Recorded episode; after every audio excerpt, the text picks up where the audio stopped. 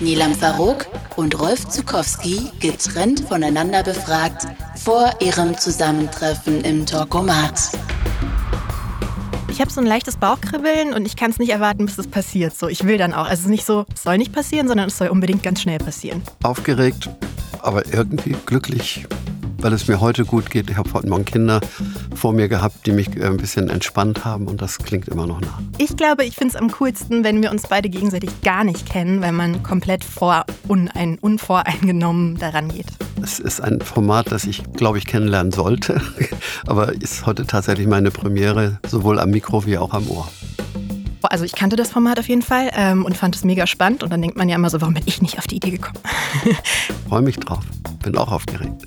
Ich glaube, da kann alles kommen. Die Sachen, die ich so gehört habe zwischendrin, da ist echt alles dabei. Wir haben ein Blind Date für zwei Promis eingefädelt. Sie sitzen sich in diesem Moment mit verbundenen Augen im Studio gegenüber. Wer ihr Gesprächspartner für die nächsten 45 Minuten sein wird, erfahren die beiden gleich. Die Gesprächsthemen bestimme eigentlich ich, der Talkomat. Aber jeder der beiden durfte heute ein Thema mitbringen. Hier ist euer Blind Date.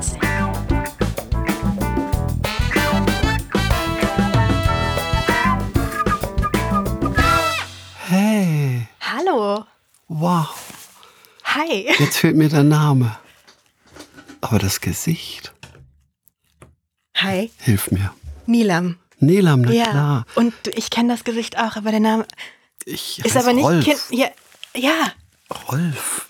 Zukowski. Ja, genau. Wie toll ist das oh, denn? Das finde ich aber auch toll. Nilam. Ach, Mensch. Sind wir uns in der Welt meines Sohns begegnet, der ja Musik produziert mit Alvaro Soler und vielen anderen? Ich glaube nicht. Ähm, ich bin Schauspielerin. Mhm. Ähm, ich weiß nicht, ob du Soko Leipzig-Gucker bist und deswegen hast du vielleicht, weiß ich nicht. Das ähm, kommt selten vor, aber, ja, das war ich lange, jetzt auch nicht mehr. aber wahrscheinlich habe ich dich dann da doch mal gesehen. Das kommt Ahnung, mir jedenfalls vielleicht. so vertraut vor. Ach, wie toll ist Ja. das denn? Ich freue mich sehr. Du weißt wahrscheinlich über meine Welt wenig, Na oder? klar, ich singe deine Lieder jedes oh, Jahr. dann, dann wird dies kein Gespräch, sondern ein Gesang. Ho hoffentlich sehr einseitig, Na weil ja. bei mir klingt das nicht so gut. Ich glaube, Hauptsache du singst aus dem vollen Herzen. ja, das tue ich. Oh, jetzt bin ich weniger aufgeregt. Ich war gerade, warst Also du auch so war aufgeregt? natürlich, es, es gibt tatsächlich Menschen, bei denen man das Gefühl hat, wenn ich den jetzt gegenüber sitzen Mhm. würde, würde ich den gar keinen Mund aufkriegen vor, wenn die jetzt Paul McCartney eingeladen hätten zum Beispiel. Ja. Ne? Aber nein, es ist Nilan. Oh Gott, es tut mir leid, dass ich dich enttäusche. Nicht Paul, aber was dich, dann kann ich doch wenigstens reden. Wie toll Ja, ist das ja. denn? Okay, cool. Ich freue mich. Jetzt kann ich mich beruhigen und wir können uns auf ein schönes Gespräch einlassen.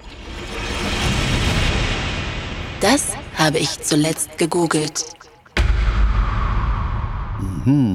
Es fällt mir direkt ein, darf ich es direkt sagen? Ja, Wenn du dir meine Hände, ich weiß nicht, ob du es ein bisschen siehst, ich habe heute angefangen zu renovieren. ja. Ich habe vorhin eine Fingernägel Rapp- renoviert? Nee, ähm, mit renoviert zwangsweise. Ich Mhm. habe einen Rappel bekommen, die Tapete runtergerissen ähm, und mich dann informiert, wie ich jetzt am besten weiter vorgehe. Und deshalb, deswegen habe ich so Fließtapete von Wand entfernen gegoogelt. Und hast du was gefunden? Total. War, war Google mal wieder schlau genug? es, war, ja. es ist leider doch dann immer Ja. schon eine große Hilfe. Ne? Also bei mir waren es nur Kürzel.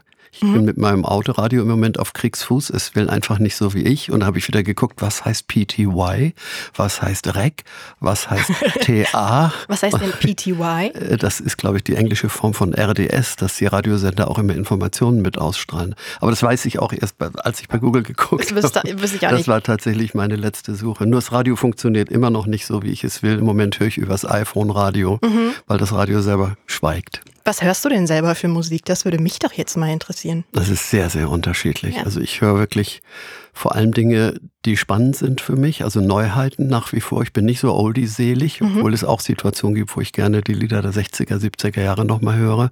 Aber was deutsche Singer-Songwriter machen, Johannes Oerding zum Beispiel, den ich sehr schätze, oh, was mein Sohn produziert, Alvaro Soler und anderes, ähm, ich bin aber auch sehr auf die französische Musik äh, immer wieder gekommen. Äh, da gibt es Sazi zum Beispiel, da gibt es ähm, Mademoiselle, also Berry heißt sie. Eigentlich sind es so folkige Chanson, Singer-Songwriter-Sachen, die ich am liebsten höre. Und sag mal, ist es dann so, du sagst, dein Sohn ist Musikproduzent? Und Schreiber auch. Und Schreiber. Mhm, ja. Wenn der dann was Neues hat und das rausbringt mit einem Künstler zusammen und das läuft im Radio und du hörst das, schickt ihr euch dann immer ganz schnell Nachrichten und genau filmt das so. ab und schreibt, ich hab's gerade gehört, es läuft gerade. Letzte Mal habe ich ihm aus äh, Ushuaia, das ist im Süden von Argentinien, wow. habe ich ihm geschrieben, Alvaro läuft hier gerade im Outdoor-Shop.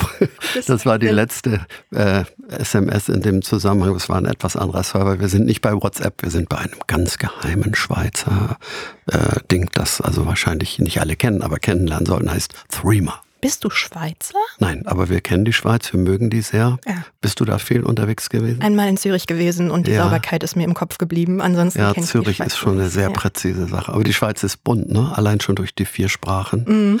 Und wir sind im rätoromanischen Teil vor allem. Da haben wir auch eine Wohnung mhm. und kennen, glaube ich, das Gemüt der Schweizer ganz gut. Da hat sich ja gerade was getan durch die Wahl. Also auch mhm. dort ist die grüne Bewegung jetzt stärker geworden. Gut so. Ja, ja, ich denke auch. Also auf jeden Fall ist dieser Impuls wichtig, ganz wichtig. Ne? Ne? Spannend. Weinen. Soll, oh. Sollte man vielleicht öfter, ne? Ich, ich kann es nicht so gut. Schon immer?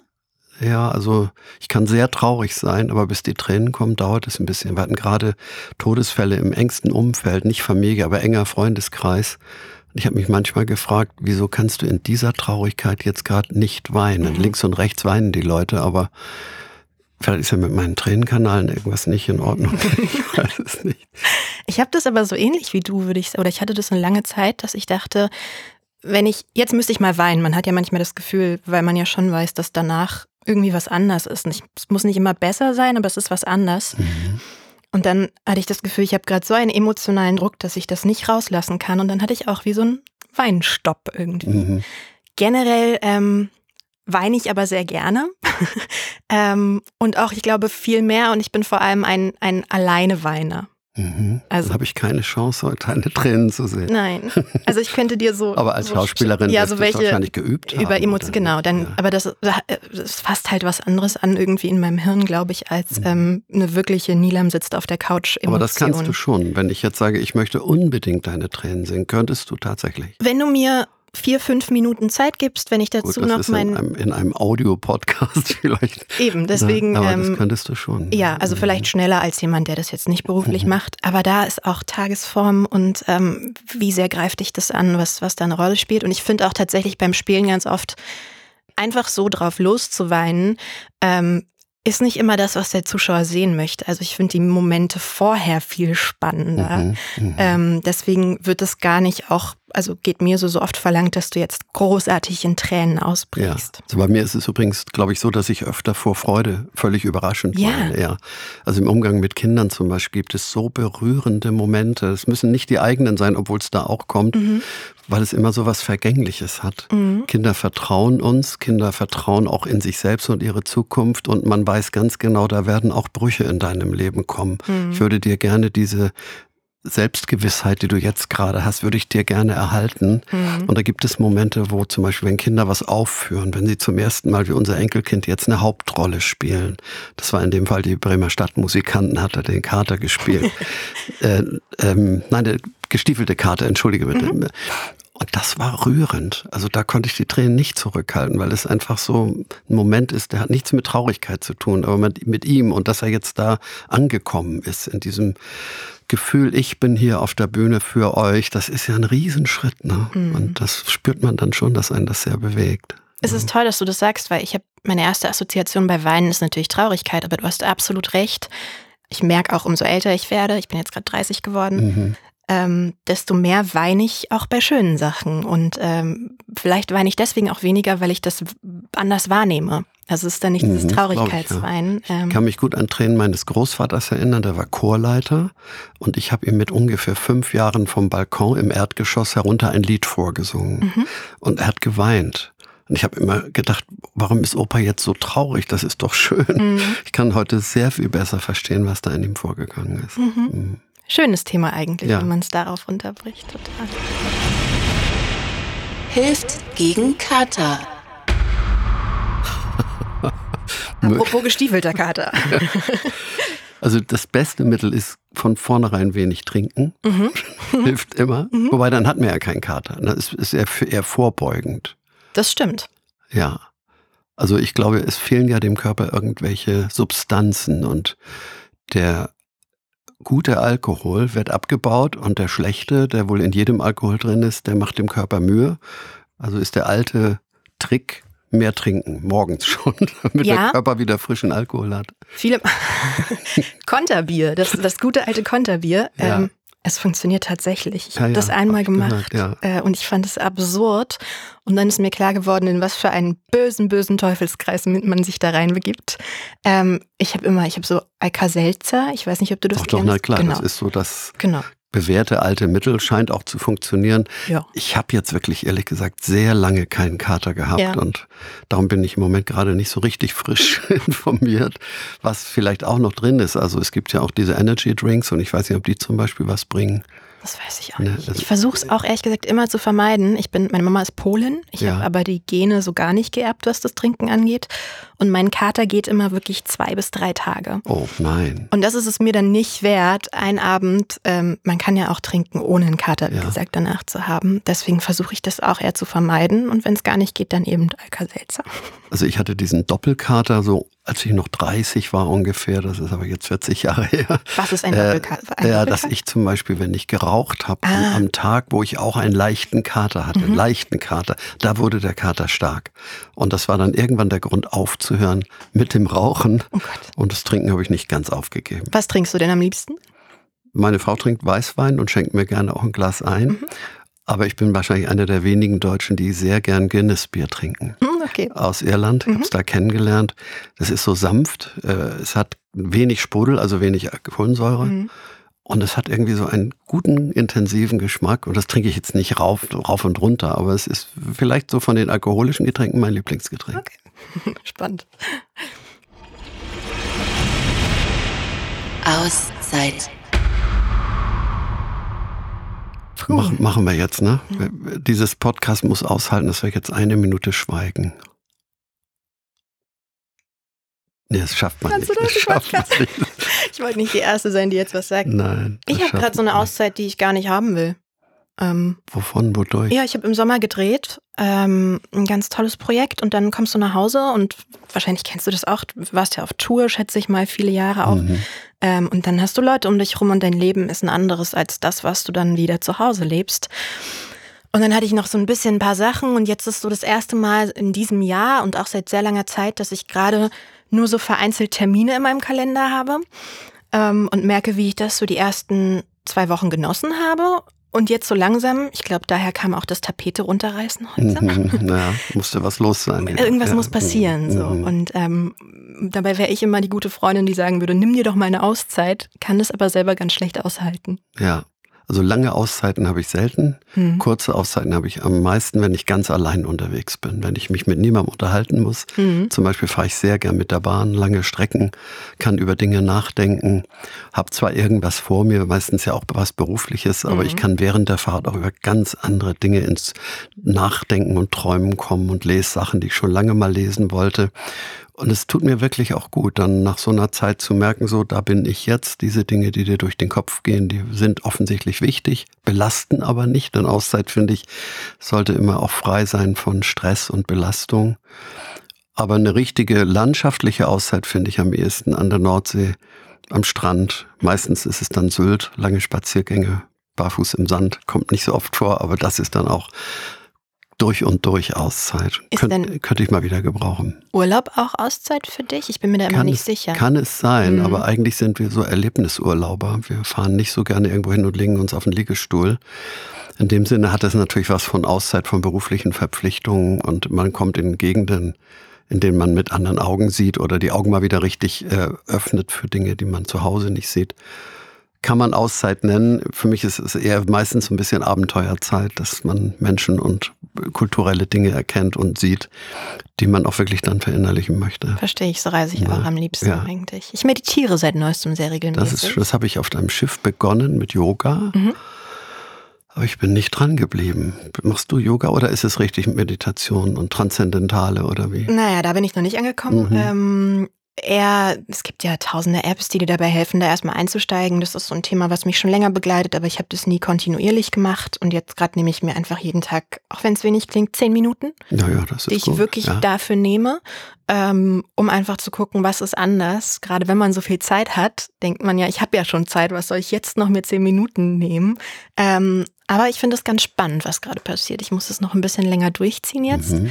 Aber das ist so eine ganz spezielle Auszeit, weil man sich dafür wirklich Zeit nimmt, um nichts zu tun. Aber das sind nicht Techniken, die du dir ausgedacht hast, sondern die dich ansprechen und in die du dann quasi einsteigst. Es ist im Wesentlichen, wenn man es runterbricht, Atmen. Also ganz bewusstes Atmen. Ähm, und dann, das ist angeleitete Meditation im Grunde, ähm, wo, wo dir auch gesagt wird, dass natürlich Gedanken kommen, die dürfen auch sein, aber dann wieder zurück zur Atmung und es ist so ganz soft, wird man in das Thema eingeführt. Es ist quasi so ein Kurs, der über mehrere Wochen geht und ich bin gespannt, wo man am Ende rauskommt. Vielleicht kannst du mir die entsprechenden Apps mal nennen. Das werde ich nachher gerne ja, tun. mach, Ja, wirklich. auf jeden Ich werde dann immer noch mal wieder versuchen. Ja, total. Man kann auch mit drei Minuten anfangen. Das finde ich immer faszinierend. Also ich habe so eine Ahnung von dem, weil ich mal einen Tinnitus hatte und habe dann so Apps gefunden mit Relax from Tinnitus. Und das sind so ganz beseelte, sanfte Musiken, die, die dann auch sowas wie eine akustische Auszeit mit sich bringen. Es ist dann so raus aus der Großstadt, raus aus dem Mainstream-Pop-Flow oder was immer man so um sich rum hat, Nachrichtensendungen.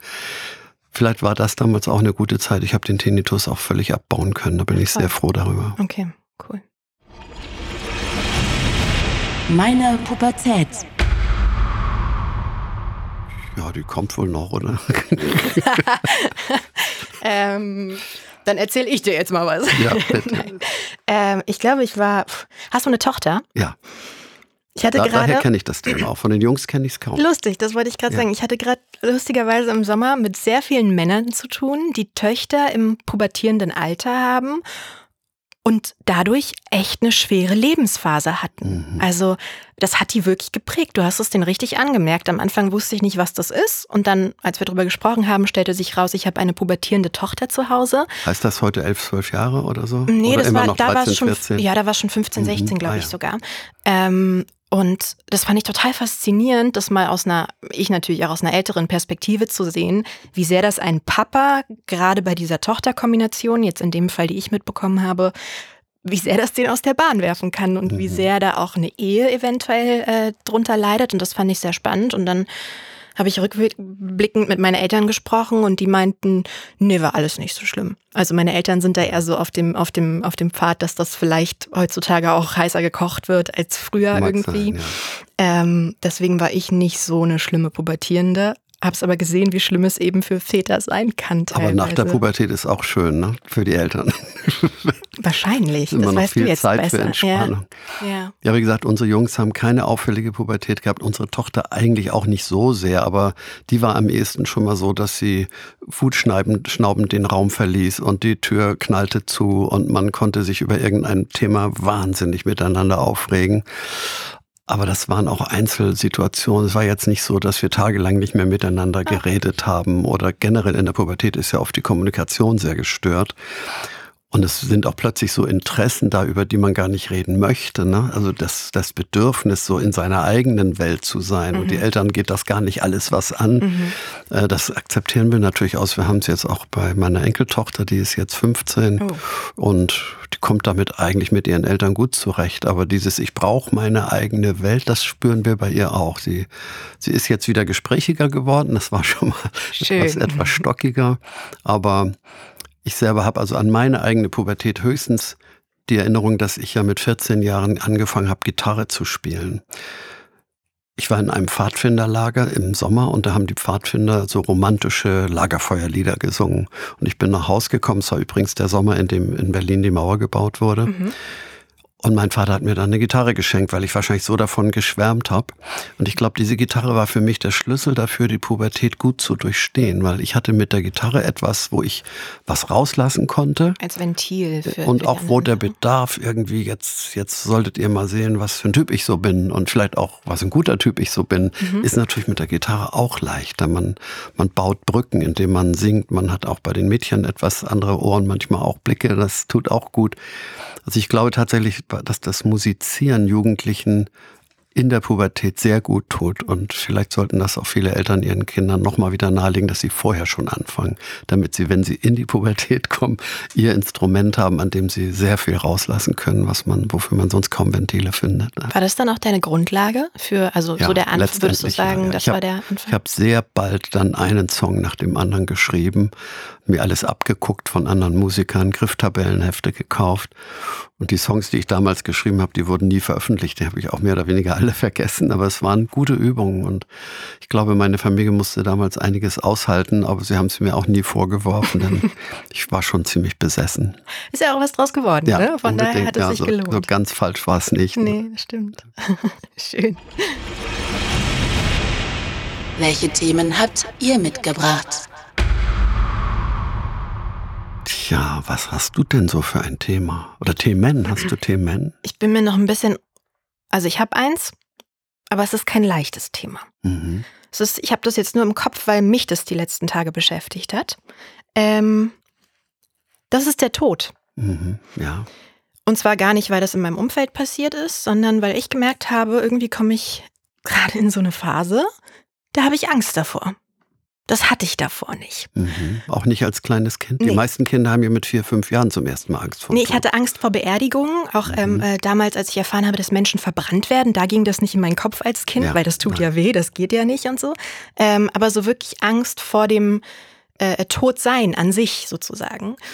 Und dann habe ich mich in letzter Zeit ein bisschen damit beschäftigt und bin so auf ganz spannende Artikel gestoßen, die mich auch wieder ein bisschen zurückgeholt haben in, in eine bessere Draufsicht auf die Sache. Mhm. Ähm, und deswegen ist das so ein Thema, was ich irgendwie spannend finde, ohne es jetzt unnötig schwer zu machen, aber generell, weiß nicht, hast du sowas? Ähm, denkst du da viel drüber ich, nach? Hattest du das mal? Ich habe immer wieder mich mit dem Thema beschäftigt. Okay. Und der zweite Mann meiner Mutter, der war damals so 75, mit dem ich dann über das Thema sprach, hat gesagt, mit sowas musst du dich noch gar nicht beschäftigen. Mhm. Du bist doch jetzt 45 oder so. Und ich habe gesagt, es berührt mich, es bewegt mich. Und ich habe mich fast mit ihm gestritten, dass er das so belanglos findet. Denn mhm. mich hat es zutiefst bewegt, mhm. Äh, ähnlich wie du das jetzt wahrscheinlich hast. In unserem Alter, wir sind ja jetzt in dem Alter, wo man leider Menschen verliert und auch darüber spricht, wie wird es wohl mit uns weitergehen. Da ist eigentlich die größere Angst die vor dem Übergang zum Tod. Wie, wie werde ich sterben? Werde ich leiden müssen? Mhm. Werde ich anderen zur Last fallen? Mhm. Äh, werde ich vielleicht irgendwann längere Zeit gar nicht bei Bewusstsein mhm. sein und von anderen gepflegt werden und ich merke das gar nicht. Und das eigentliche Todsein heißt ja auch, da ist nichts mehr. Also nach allem, was wir wissen, kann man dann nicht mehr leiden. Mhm. Es gibt ein Lied von mir, das heißt, drüben ist Ruhe, drüben ist Frieden, drüben sind alle gleich, drüben ist jeder irgendwann, drüben kommt jeder sicher an. Mhm. Und dann? Das heißt also, dann beschäftige ich mich damit, dass es keine Tränen mehr gibt, keine Sorgen und so weiter. Also in dem Sinne ist der Tod schon etwas, was mich lange begleitet hat und jetzt natürlich tritt es nun mal näher ran, ob man will oder nicht. Ich bin 72. Mhm. Aber ich habe ja durch meine Kinderlieder auch schon sehr früh mit Kindern zu tun gehabt, mhm. die keine Lebensperspektive hatten. Ich habe auf Krebsstationen gesungen, ich bin Pate von Kinderhospizen und da kriegt der Tod so viele Gesichter. Mhm. Und das macht es nicht leichter, aber man, man nimmt sich selber vielleicht ein bisschen mehr zurück und weiß, andere haben da schon so viel aushalten müssen in frühen Jahren. Und du bist jetzt immerhin 72, du bist Vater, du bist Opa und es sind Menschen gestorben, die meisten aber auch in dem Alter, wo man sagt, ja, irgendwann ist es nun mal so weit. Mhm. Der jüngste Fall ist jetzt leider eines meiner mitsingenden Kinder. Mein Patenkind ist mit 39 Jahren mit dem Fahrrad tödlich verunglückt. Das hat uns schon schwerst getroffen, denn das ist das Alter, in dem man das nun wirklich das überhaupt nicht erwartet. Ne? Ja, ja. Aber ich glaube, das Thema wird dich nicht loslassen aber sich damit irgendwie einzurichten, dass das Teil des Lebens ist, yeah. kann, kann auch zu, zu guten Erkenntnissen führen, nämlich dass das jeder Tag einfach kostbar ist. Du weißt nicht, ob du heute da ankommst, wo du hin willst. Also darum jetzt nicht leichtsinnig irgendwie alles rausholen aus dem Leben, sondern einfach es wertschätzen, mm. die Stunden, die Tage, die wir haben und vor allem auch anderen Menschen gegenüber sagen, eure Zeit ist eben auch sicher begrenzt und ihr wisst auch nicht, wann es zu Ende ist. Lass uns gemeinsam die Stunden, die wir haben, auch, auch wertvoll finden und was, was Schönes draus machen oder auch uns gegenseitig zuhören. Jetzt im Moment hören uns ja auch Menschen zu. Das ist auch eine Leistung, bei so einem Thema nicht wegzuschalten. Ähm, viele sind vielleicht auch ängstlich über ihre eigene hm. Schicksalshaftigkeit. Ne? Ja, ich finde es halt immer spannend, wenn man auch solche Themen mit einer gewissen Leichtigkeit besprechen kann in der Form. Ähm, ich habe, wie gesagt, ich habe dann so Artikel drüber gelesen, gerade wenn es darum geht, was passiert.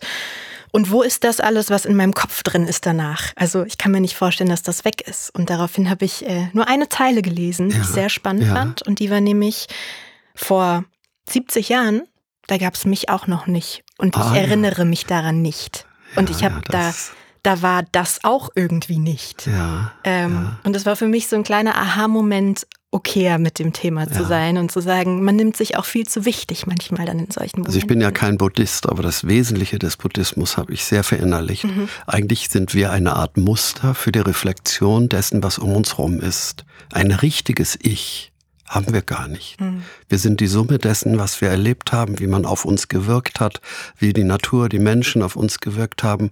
Und so entwickeln wir uns auch immer weiter. Und dann wächst ein Ich. Ne, und irgendwann sagen die Leute, ja, das ist typisch du. aber da sagst du, vor 70 Jahren gab es mich doch aber noch gar nicht, sondern ja, genau. da ist was gewachsen. Ne? Die, diese diese buddhistische ja so mhm. Grundeinschätzung, dass man sagt, es ist ein Lebensfluss, in dem bist du eine Zeit lang mit drin und dann nimmst du viel auf, kannst auch viel geben. Und ich glaube, das ist in unseren Berufen, wenn man kreativ ist, künstlerisch ist, durchaus eine große Chance, dass wir sagen, wir geben den Menschen auch etwas, was Spuren hinterlässt. Ne? Und sie werden sich an uns vielleicht schon erinnern oder an unsere Dinge, die wir in die Welt gesetzt haben, wenn wir uns irgendwie immer bewusst geblieben sind, dass es wichtig ist, was wir tun und nicht belanglos, dann, dann wirkt das auch weiter. Ne? Das stimmt. Rolf, was ist dein ja. Thema? Ich hoffe, du hast was ja, mein, Leichtes wie. Nein, mein Thema Popcorn ist überhaupt nicht leicht, weil es eine ganz große Sorge ist, aber ich will es nicht zu sehr vertiefen, weil es im Moment bei mir so an die Grenze einer Krankheit geht. Mhm. Ich bin ein ganz großer Befürworter der Gleichberechtigung sehe viele Dinge in der Entwicklung, aber auch mit Fragezeichen. Zum Beispiel die Kleinstkindbetreuung in den Kitas finde ich nicht nur gut. Ich finde, viele, so viele Dinge gehören dann doch vielleicht eher in die Familie, so bis das Kind dann wirklich kita-reif ist. Aber da sehen viele Menschen das anders. Nur es entwickelt sich im Moment unsere Sprache so, dass sehr viele Frauen, auch Männer, sind aber immer noch nicht die Mehrheit, glauben, sie müssten die Sprache der Gleichberechtigung unterordnen. Und dann werden Wörter immer wieder verlängert. Dann wird nur noch von Wählerinnen und Wählern gesprochen und Bürgerinnen und Bürgern. Mhm. Äh, und es sieht, sie, sie unterstellen, dass man früher unter Wähler keine Frauen gemeint hat sondern mhm. dass die nur so mitgemeint waren. Ist aber nicht richtig. Wähler waren immer Männer und Frauen und Bürger waren zumindest lange Jahre jetzt, früher nicht. Und ich glaube, um das jetzt nicht zu sehr zu vertiefen, diese Verlängerungswörter mhm. sind nur eine Ausprägung der geschlechtergerechten Sprache, was man auch gendergerecht nennt. Mhm. Und das ist für Liedermacher furchtbar. Ah, interessant. Ne? Es gibt von mir viele Lieder, in denen das Wort Freunde zum Beispiel vorkommt. Rolf und seine Freunde waren immer überwiegend Mädchen. Mhm ich weiß nicht, ob ich das heute noch so nennen könnte, müsste ich vielleicht Rolf und seine Freundinnen und Freunde sagen. Das wäre auch kein Name für eine Künstlergruppe. Und in vielen anderen Zusammenhängen Lehrer, Schüler. Rolf und seine Freundinnen hat ja auch schon wieder ein. ja, hätte ich, vielleicht sollte ich heute so eine Gruppe gründen, auf meine alten Tage. Aber wenn man zum Beispiel Schüler, Lehrer, Elternrat, heute gibt es kein Diktat sagt, ne, das ist doch so selbstverständlich. Und je mehr Menschen glauben, sie müssen immer Schülerinnen und Schüler, Lehrerinnen und Lehrer sagen, desto mehr kann man das dann einfach nicht mehr sagen. Mhm. Weil dann immer mehr Kinder, auch Erwachsene denken, ja, Lehrer sind doch nur Männer und Schüler sind doch nur Jungen. Mhm. Und ich glaube, man, man muss sich einfach bewusst sein, dass die Sprache auch ein Kulturgut ist und nicht nur ein politisches Instrument. Wenn man meint, man muss die Sache der Frau durch die Wandlung der Sprache voranbringen, hat man auch eine Verantwortung für die Kultur der Sprache, für die Leute, die Lieder schreiben, für die Leute, die Gedichte schreiben. Und ich glaube, da sind wir im Moment in einem Wandel, der, der mir teilweise wirklich Sorgen macht. Aber ich spreche mit vielen drüber und viele sehen das ähnlich wie ich und andere sind sehr kämpferisch und sagen, da müsst auch ihr Liedermacher durch durch. Ich glaube nur, dass die sich der Konsequenzen teilweise nicht ganz klar sind, weil wenn du dich nur mit der Frage jeder und jede beschäftigst, das ist ja auch jeder ist immer alle, ne? Mhm. Aber es sagen immer mehr Menschen, inklusive der Kanzlerin, immer jeder und jede. Weil mhm. sie meinen, in jeder sind die Frauen ja nicht drin. Aber den Satz, den sie dann weitermachen, den fügen sie nicht bei. Sie sagen immer, jeder und jede der. Und nicht die und der. Also das ist so kompliziert, dass mhm. es tatsächlich, wenn du das ins Künstlerische rüberträgst, eine richtige Herausforderung. Und ich Aber geht es dir da um das Künstlerische rückwirkend, vor allem auf die Werke, die geschaffen wurden schon? Oder, ähm Teilweise schon. Die werden dann einfach altmodisch sein oder nicht mehr gesungen werden. Wenn also Lehrerinnen, die sehr feministisch sind, sich mit meinem Repertoire auseinandersetzen, dann werden die sagen, Schüler, Lehrer, Elternrat, das, das Lied singe ich mit meinen Kindern nicht, da kommen ja keine Frauen drin vor. Na, und das ist schon eine Befürchtung. Ich glaube aber für die Zukunft, je öfter man glaubt, man muss das trennen, desto mehr werden tatsächlich die Lehrer nur zu Männern. Wenn man immer Lehrerinnen und Lehrer sagt, dann werden die Lehrer wirklich zu Männern. Mhm. Und in dem Urbegriff Lehrer war immer beides drin. Ja. Ne? Also ich glaube auch aber für die Zukunft. Aber wäre es denn nicht ne? richtiger? Ne? Also ich frage jetzt mit ja, Absicht skeptisch, ja, weil ja. du gibst mir gerade das erste Mal überhaupt einen Grund, darüber nachzudenken, weil ich verstehe, woher dein Ansatz kommt. Mhm. Trotzdem bin ich tendenziell jemand, der sagt, ich finde diese Entwicklung gut, ohne jemals darüber nachgedacht zu haben, dass musikalische Werke, sonstige Werke darunter leiden könnten, rückwirkend. Mhm. Ähm, ist es nicht, steht dieses, es ist richtiger, nicht vielleicht auch über dem, Nein, was es macht? Das kann es nicht. Weil die, also erstens ich gendere selber sehr bewusst. Mhm. Ich sage sehr oft Lehrerinnen und Lehrer, Erzieherinnen und Erzieher. Mhm. Ich sage es aber auch oft bewusst nicht, weil ich denke, wir dürfen diese alte Form nicht opfern. Mhm. Äh, jetzt versetz dich mal in Kinder hinein, die die Sprache lernen sollen oder in Menschen aus anderen Kulturen. Die deutsche Sprache ist sowieso schon so kompliziert. Und es ist ja ein politisches Konstrukt, diese beiden Geschlechter immer zu verbalisieren. Das kriegst du in Deutschlernende praktisch gar nicht rein. Das, das, ist einfach zu komplex. Und vor allem, wenn Sie aus dem englischen Raum kommen, zum Beispiel, da gibt es keine drei Geschlechter. Im Türkischen gibt es überhaupt kein Geschlecht. Mhm. Und in Frankreich hat jetzt der Innenminister mit der Académie Française und dem Präsidenten beschlossen, dass in der Verwaltung diese gendergerechte Sprache nicht mehr angewendet werden darf, weil sie die Elite von den Bürgern trennt. Ah, ist das so? Ja. Ah, okay. Sie haben gesagt, der normale Bürger muss sich immer angesprochen fühlen und darf durch die Komplexität der Sprache, durch eine Art politische Elite ja. nicht ausgegrenzt werden. Es ist spannend. Ist total spannend. Ja, ich bin da auch kein Kämpfer. Ich bin nur einer, der versucht, Menschen zum Nachdenken zu bringen. Ja, interessantes Thema. Mhm. Kann man jetzt auch, glaube ich, nicht auf den Punkt bringen, muss ich auch nochmal weiter drüber. Also wie gesagt, ich war da immer sehr gefestigt in meiner Meinung. Ähm, Finde es aber spannend, das mal aus diesem Aspekt zu hören. Vielleicht kannst du einfach in Zukunft nur etwas mehr beobachten, wie du wirklich ja. sprichst. Ja, ich, ich, also für mich liegt die Lösung dann natürlich immer irgendwo dazwischen, was bei Sprache sehr schwer ist, weil es definierte Worte und Buchstaben sind. Ähm, aber zu sagen, das nicht rückwirkend auf zum Beispiel Lieder von dir oder von wem auch immer ähm, zu beziehen und sie damit auszugrenzen und als Lehrerin zu sagen, das mache ich heutzutage nicht mehr, sondern genau den Zwischenton dazwischen zu vermitteln. Ja, wenn, äh, um wenn man den sagen, findet. Genau, aber, das ja. wäre immer mein Ansatz. Ich weiß, mhm. dass das der schwierigste ist natürlich von ja, allen. Nee, aber es lohnt ähm, sich darum zu kämpfen. Genau. Denn ich finde, wir sind in unserer Gesellschaft mit so vielen Gräben inzwischen voneinander getrennt, dass man diesen Graben nun wirklich nicht braucht. Da muss es Brücken geben und da muss auch jeder überlegen, wo ist die Brücke, die ich bauen mhm. kann. Ne?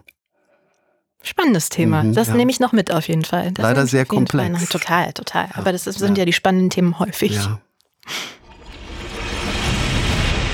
Eitelkeit.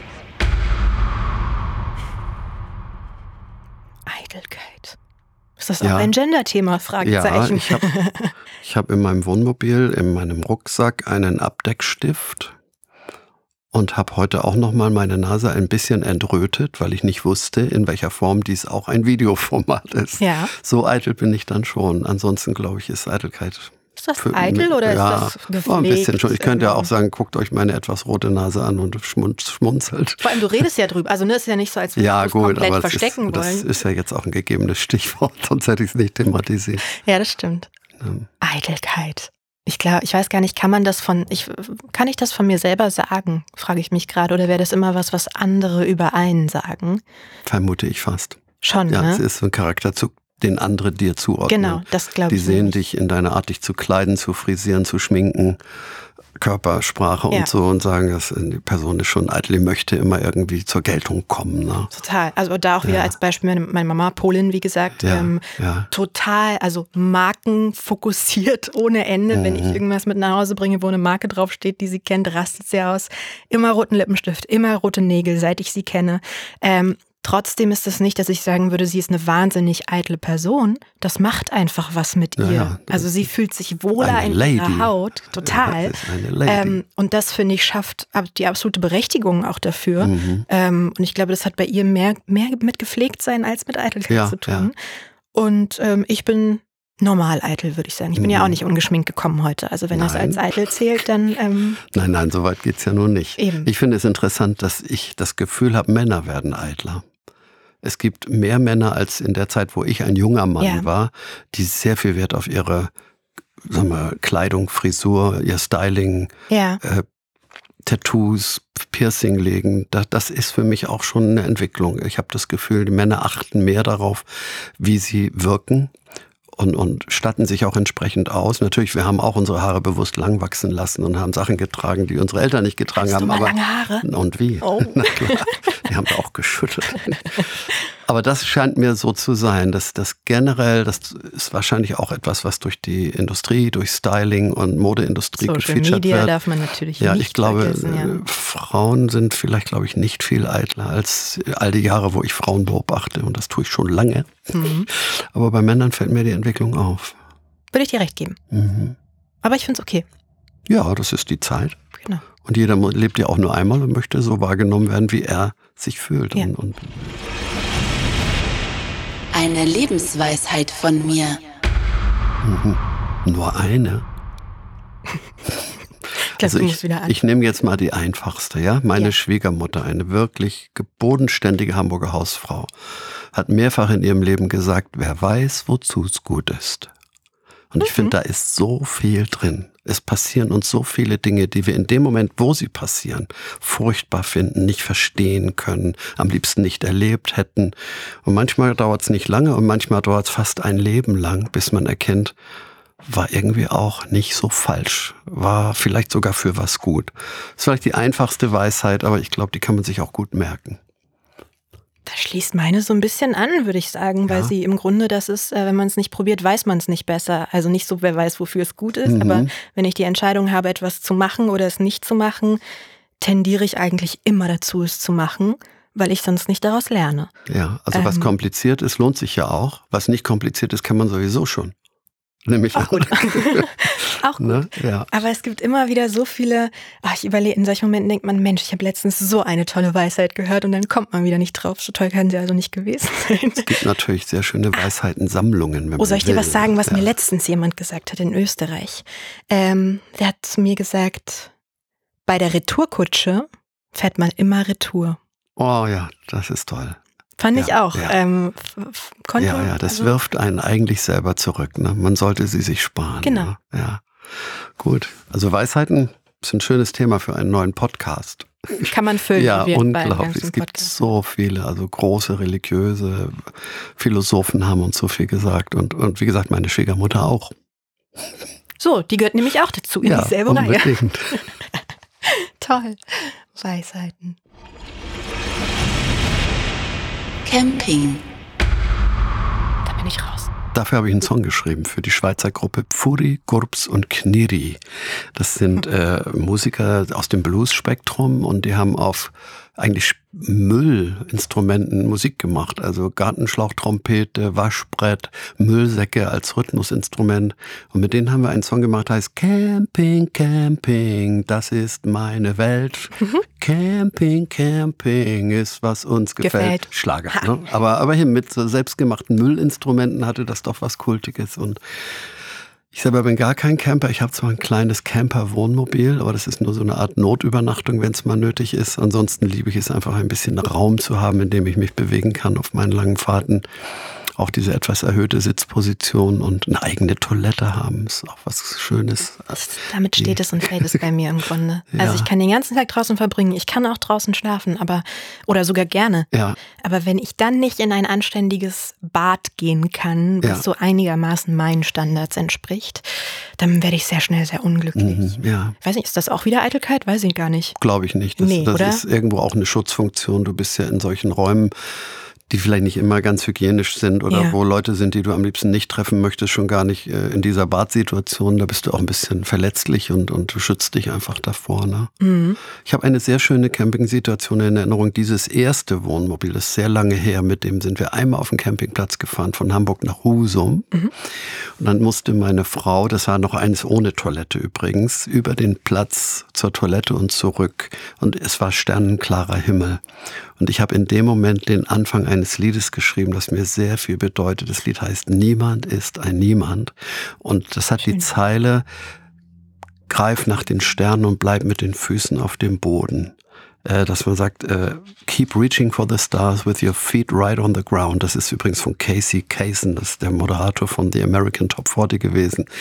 Und das habe ich in dem Moment geschrieben unter diesem Sternenhimmel. Das ist vielleicht meine intensivste Campingplatzerfahrung. Und da haben wir tatsächlich dann auch im Auto geschlafen. Aber Niemand, das heißt, ihr geht schon campen. das, nein, das war das letzte Mal zusammen. immerhin, immerhin hat es einen Song hervorgebracht. Niemand ist ein Niemand. Siehst alles ist für was gut. Und das bedeutet mir sehr viel, das Lied, weil es hat so viel Inhalt. Sagt ja auch irgendwie, du musst nicht so wichtig sein, um jemand zu sein. Also es ist, niemand ist ein Niemand. Auch, auch wenn andere Leute sagen, du bist ja ein Nichts oder so. Hauptsache ist, du glaubst an dich selber. Das stimmt. Ne? Das stimmt. Diese Superkraft hätte ich gerne. Ich glaube, ganz, ganz viele Leute würden Fliegen sagen. Ja. Interessiert mich zum Beispiel überhaupt nicht. Mhm. Ähm, ich würde gerne in die Köpfe der anderen reingucken. Ich, ähm, ähm, also gar nicht mal, um zu wissen, was die denken unbedingt, aber manchmal finde ich so, wenn man sich so in Gedanken verwirrt und verwebt, finde ich das ganz spannend. Wenn wir jetzt beide die Augen zumachen und wir sind die Einzigen in diesem Raum, ist diese Wasserflasche dann wirklich noch so, Mhm. ist sie noch da? Oder wenn ich die Augen zumache oder wenn du hinguckst, was auch immer, sehen wir sie beide gleich. Das sind, das sind immer so Sachen, die ich mega spannend finde. Und wenn ich eine Superkraft hätte, würde ich einfach gern mal durch deine Augen auf die Sachen gucken. Aber dann hätten viele Leute Angst vor dir. Warum? Ja, wenn du in ihre Köpfe hineingucken kannst, dann siehst du auch Sachen, die sie vielleicht lieber. wissen die doch nicht. Ach so. Die Superhelden sind doch gar Ja, das, das dürfte keiner erfahren. Nee, das dürfte keiner erfahren. Ja, Ja. das wäre meine Superkraft, so ein bisschen sich in andere Leute reinzuversetzen, um Dinge zu verstehen und zu sehen. Das kann ich sehr gut verstehen. Hm. Ich selber konnte immer fliegen in meinen Träumen. Ich bin immer aus irgendwie brenzligen Situationen schon als Kind einfach aufgestiegen und habe über allen geschwebt und von, konnte von oben sehen, was da unten ist. Und Mhm. damit habe ich mich aus dieser Angst befreit. In dem Sinne, im Traum hatte ich die Superkraft zu fliegen schon. Nein, ansonsten, ich glaube, der, der Mensch neigt dazu, irgendwo so, so Batman und Supermänner sich zu wünschen, die irgendwie alles regeln. Aber ich glaube, letztendlich brauchen wir immer eher das, was viele gemeinsam machen können und einen gemeinsamen Nenner für, für eine Entwicklung, wo man sagt, da müssen wir hin. Im Moment ist natürlich die ökologische Entwicklung das ganz große Thema. Aber es war auch schon mal die Wiedervereinigung. Es war, es bleibt es übrigens ja auch. Und wenn da jetzt einer käme und sagt, ich habe die Superkraft, irgendwie alle Grenzen einzureißen und alle Menschen werden Brüder, vor dem hätte ich eher Angst. Weil meistens sind diese Leute dann doch mit irgendeinem Gedanken unterwegs, den den wir gar nicht so gut fänden. Also in dem Sinne würde ich mir eher wünschen, Teil einer Gemeinschaftskraft zu sein, die wirklich richtig was Gutes bewegt. Und das ist nicht unbedingt eine Superkraft, aber die Gemeinschaft wäre dann vielleicht die Superkraft. Ich wünschte, du hättest ja. zuerst geantwortet, dann hätte ich mich jetzt nicht so in die Nesseln gesetzt mit Womit? meiner Nein. egoistischen Antwort. Das war doch nicht egoistisch. Nein, das war philosophisch, finde ich. Man, man versucht sich doch in andere Menschen hinein zu versetzen und Ja, aber dieser Gemeinschaftsgedanke ist schon schön und der ist ja auch das, was, was ist aber man auch am Thema braucht. vorbei. Ist am Thema vorbei. Ich lasse es gelten. Ich finde es schön. Das ist eine sehr, sehr, also eine sehr seltene Antwort ja auch irgendwie. Da Mhm. Vielleicht, das weiß ich die nicht. meisten nicht drauf kommen, glaube ich. Was ich noch sagen wollte, Ich fand das irgendwie schön hier. Ich fand das auch viel Ja, entspannter. Ich fand das ganz Ja. toll zu merken, wie die Die Aufregung anderen sehen ja auch gar nicht unseren Blickkontakt. Das stimmt. Aber ich finde es schon schön, wenn man im Gespräch jemand in die Augen guckt, eine Stunde lang und das Gefühl hat, wir erzählen uns was und gucken uns dabei auch noch gern an. Ja, voll. Und darüber hinaus ist ja nun auch nichts. Es ist einfach Nee. eine Vertrautheit und eine Wachheit. Das war total, also ich habe mich ja. sehr über dich gefreut tatsächlich. Äh, an dieser, ich bin auch Fan davon, Leuten zu sagen, du hast meine Kindheit sehr geprägt und ja. tust das bis heute, wenn ich in meiner Küche stehe, gerade zur Weihnachtszeit. Ja, ähm, singt ihr dann auch richtige Weihnachtslieder? Ich werde ja oft auf die Weihnachtsbäckerei angesprochen, aber die ist ja gar kein Weihnachtslied, ist ja ein Bäckerlied. Ja, aber zu Weihnachten. ähm, äh, richtige Lieder von deinen richtigen Liedern meinst du? Oder das gibt zum Beispiel das Lied Mitten in der Nacht, habt ihr das mal gesungen? Da wurde mitten in der Nacht ein Kind also, geboren. Also was ich ganz oft mache, ist äh, Spotify-Playlisten ja, anmachen. Ja, und ja. da laufen die Sachen dann rauf und runter, würde ich sagen. Mhm. Ähm, ja, da bin ich ganz gut vertreten, ja, stimmt. Aber das mit aller Regelmäßigkeit und mit großer Freude. Und es hat auch, ähm, es hat nicht diesen, ich sag mal, Wham-Effekt, dass man es hört und sich denkt jedes Jahr, wann werde ich es jetzt zum ersten Mal hören, wie lange werde ich drum herum kommen, sondern es wird mit Freude angemacht und es hat mir schon immer sehr viel Freude ja, das ist schön. Ich finde auch eine Vielfalt wichtig. Also so ein Titel, der sich irgendwie zu Tode nudelt, der, der ist auch nicht Weihnachten. Ne, ne, ne. Bist du denn in den nächsten Monaten sehr viel unterwegs? Nee, gar nicht. Gar nicht. Du lebst in Berlin. Ich lebe in Berlin, genau. Also von der Weihnachtsbäckerei gibt es ja ein Musical und es ist auf Tournee. Nein. Und da sind all die Lieder drin, die du wahrscheinlich auch in deinen Playlists ja. hast. Schau mal einfach ins Internet, Weihnachtsbäckerei Tournee. Es ist wirklich köstlich, ein, ein Musical, das also nicht nur vom Backen handelt, sondern es ist eine richtige schöne Familiengeschichte. Ich will jetzt nicht mehr erzählen, aber okay. ich glaube, wenn du mir erzählst, meine Weihnachtslieder spielen eine Rolle in deinem Leben, solltest Total. du das vielleicht auch genießen. Das ist ein guter Tipp, denn ich ja. liebe auch Musicals. Im Dezember, ja. Sehr das ist schön gemacht. Sehr schön. Danke. Gerne. Nilam Farouk und Rolf Zukowski, getrennt voneinander befragt nach ihrem Zusammentreffen im Talkomat. Ich habe jetzt im Nachhinein gemerkt, wie aufgeregt ich eigentlich davor war, weil es mit der Zeit runtergegangen ist. Aber ähm, total angenehm. Ich habe mich voll gefreut über mein Gegenüber und das Gespräch war gut und sehr herzlich und ähm, sehr schön. Es blieb aufregend. Letztendlich könnte sie meine Tochter sein. Und das verstärkte auch so ein bisschen dieses leicht, leichte Familiengefühl, das da aufgekommen ist. Ich habe ihn erst verwechselt, ganz kurz. Ich war mir ganz sicher, als ich die Maske runternahm, dass es Michael Schanze ist von Kinderquatsch. Und dann sagte er, ich heiße Rolf. Und ich so, oh, ich Idiot, das ist Rolf Zucker. Ich bin so dumm. Es ist mir dann sofort aufgefallen. Ich habe auch zum Glück nichts gesagt. Und dann habe ich mich noch mehr gefreut, weil eben Weihnachtsbäckerei so mein Ding ist an Weihnachten. Und ich nehme an, ich habe Bilder von ihr gesehen, aber ich konnte sie dann doch nicht zuordnen. Ich bin ja auch nicht so der Fernsehseriengucker. Dass es ein Künstler war, fand ich toll. Ähm, das hat mich total gefreut und mega süß, ja. Und ich habe mich vor allem gefreut, dass diese Begegnung wahrscheinlich auch Spuren hinterlässt bei denen, die uns zuhören. Die werden einiges über sie und über mich erfahren, was sie vorher nun wirklich noch nicht wussten. Und das macht natürlich auch die Stärke dieses Formats aus und das freut mich schon. Danke für die Einladung. Außerdem im Talkomat Katjana Gerz und Dr. Marc Benecke. Hast du noch nie bei einem Film geweint? Ich bin innerlich tot. Ah, verstehe. Hm. Nein, ich hab, aber ich hab nicht so richtig. Äh, lief dir so eine Träne runter? Nee, das ist äh, mehrere. Du warst wirklich so. Ja, total, weil die sind dann, das ist halt super geil. Also das, das ist das Zuhause von den Drachen. Wieso hast du den Drachenzähm leicht gemacht nicht gesehen? Wie alt bist du denn? Willst du nicht sagen? 14. 14. Da durftest du noch nicht rein, der ist wahrscheinlich erst ab 14. Einhalb. Welche Promis würdet ihr gerne mal im Talkomat hören? Schreibt uns eine E-Mail mit euren Blind Date Vorschlägen an talkomat@spotify.com. Talkomat ist eine Produktion von Spotify Studios in Zusammenarbeit mit Bose Park Productions. Regie Chris Guse, Suholder und Daniel Nicolaou.